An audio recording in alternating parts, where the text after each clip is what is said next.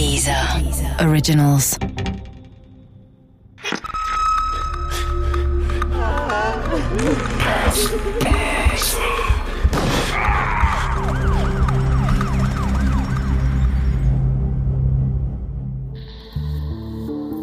Der verlorene Finger Teil 2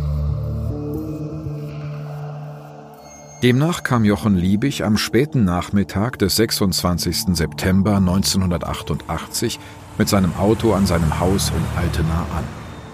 Er holte die versprochenen Kartoffeln für seinen Bruder Bertram aus dem Beet im Garten und begann die Wände im Haus zu streichen. Er war alleine an einem recht einsamen Ort. Drei Jahre zuvor war dort bereits eingebrochen worden. Damals hatte man neben wenigen Wertgegenständen auch einen Revolver gestohlen. Jochen Liebig hatte den Diebstahl bei der Polizei zur Anzeige gebracht, aber der Revolver blieb die nächsten Jahre verschwunden. Dass der Zoohändler überhaupt eine scharfe Waffe in seinem Besitz hatte, deutet jedenfalls darauf hin, dass er sich der Einsamkeit seines Wochenendhauses und den daraus resultierenden Gefahren durchaus bewusst war. Ob das auch am frühen Abend des 26. September 1988 der Fall war, weiß nur er. Nachdem er die Zimmerwände im Haus fertig gestrichen hatte, telefonierte Liebig mit seiner Familie und bedauerte es, bis zum Abendessen wohl nicht nach Hause zu schaffen. Das alles wurde in dem Aktenzeichen XY-Beitrag von Schauspielern nachgestellt, auch das, was danach passierte. Liebig entsorgte Abdeckfolien und Malerkrepp im Müll. Die übrig gebliebene Farbe und die benutzten Pinsel brachte er gegen 20.30 Uhr in den Gartenschuppen. Ich stelle mir vor, wie überrumpelt Jochen Liebig gewesen sein musste, als plötzlich ein maskierter Mann mit einem vorgehaltenen Revolver in den Schuppen eindrang und ihn bedrohte. Wahrscheinlich hatte sich der Mann bereits länger auf dem Grundstück aufgehalten. Möglicherweise hatte er nur auf eine günstige Gelegenheit oder auf den Einbruch der Dunkelheit gewartet. Mit dem plötzlichen Erscheinen des Unbekannten begann für Jochen Liebig ein Albtraum. Ihm muss sofort klar gewesen sein, dass er gegen den Maskierten keine Chance hatte. Ob er von Anfang an erkannte, dass der Revolver, mit dem er bedroht wurde, sein eigener Hege Uberti K03 war, der ihm drei Jahre zuvor gestohlen worden war, kann ich nicht sagen. Ich glaube es aber nicht.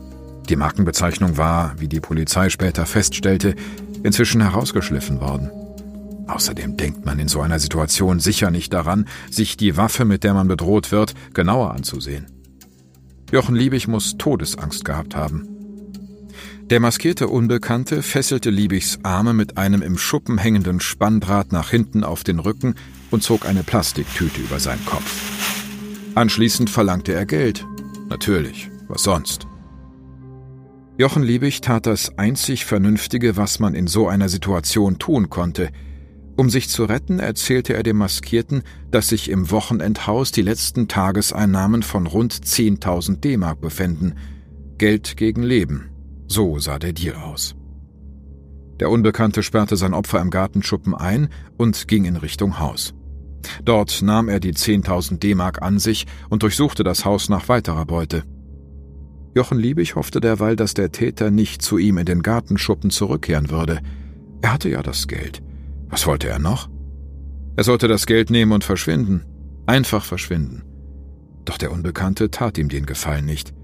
Er kehrte in den Gartenschuppen zurück und verlangte mehr. Kein Geld diesmal, sondern Gold. Jochen Liebig verstand nicht, was der Maskierte meinte. Er dachte an Goldbarren oder Goldmünzen, die er nicht besaß. Doch der Unbekannte hatte es auf etwas anderes abgesehen. Er riss dem Zoohändler die goldene Uhr vom Handgelenk, wobei das metallene Armband zerriss. Danach zog er ihm grob drei goldene Ringe vom Ring und Zeigefinger – doch der dicke goldene Daumenring an der linken Hand wollte nicht abgehen. Ich habe mich immer gefragt, ob das überhaupt möglich sei, dass so ein Ring auch mit Gewalt nicht mehr abgehen würde. Ich habe das immer für einen Mythos gehalten und deswegen Professor Klaus Püschel, Direktor des Instituts für Rechtsmedizin in Hamburg, gefragt. Der festsitzende Ring war übrigens nicht der einzige Grund, warum ich Professor Püschel kontaktierte. Wahrlich nicht. Ich hatte noch ganz andere Fragen an ihn weit wichtigere. Klaus Püschel hat diese ganz besondere Dissertation aus dem Jahr 2001 betreut, die mir während meines Studiums zufällig in die Hände fiel. Jene Dissertation, die alles wieder auffühlte und die Geschehnisse aus dem Jahr 1988 in einem ganz neuen Licht erscheinen ließ. Aber ich will den Ereignissen nicht vorgreifen. Festsitzende Ringe beobachte ich in meiner beruflichen Praxis immer wieder einmal. Also aus meiner Sicht selten, aber nicht völlig ungewöhnlich. Der Täter fluchte. Jochen Liebig bat den Unbekannten, seine Drahtfesseln zu lösen. Dann könnte er den Daumenring selbst abziehen. Doch darauf ließ sich der Täter nicht ein. Er brummte, selbst eine Methode zu haben, den Ring vom Daumen zu lösen. Jochen Liebig konnte nicht sehen, was der Unbekannte hinter seinem Rücken tat. Er ahnte noch nicht, dass er zu einer im Schuppen liegenden Rosenschere griff. Er spürte nur einen plötzlichen, stechenden Schmerz in der linken Hand und sah, wie sich sofort eine Blutlache zu seinen Füßen bildete. Liebig schrie vor Schmerz und Entsetzen. Der Unbekannte hatte ihm tatsächlich mit der Rosenschere den Daumen abgeschnitten. Dass dies durchaus möglich ist, bestätigte mir Professor Dr. Klaus Püschel. Es gibt ja auch unter den handelsüblichen Gartenscheren ganz unterschiedliche Typen und es gibt jedenfalls zahlreiche Modelle, mit denen man einen Knochen mittlerer Kraft gut abschneiden kann, auch ohne dass die Schere verbiegt und ohne dass man hierzu eine ganz besonders kräftige Person sein müsste. Der Schmerz war kaum auszuhalten und zuckte in Wellen durch die ganze Hand von Jochen Liebig. Er glaubte ohnmächtig zu werden. Er brüllte. Doch Mitleid bekam er nicht vom Täter. Stell dich nicht so an, grunzte der Unbekannte gefühllos. Kannst du dir ja wieder anpappen lassen. Dann zog er den dicken Goldring vom abgeschnittenen Daumen und steckte das blutige Amputat in die linke Brusttasche von Liebigs Parker.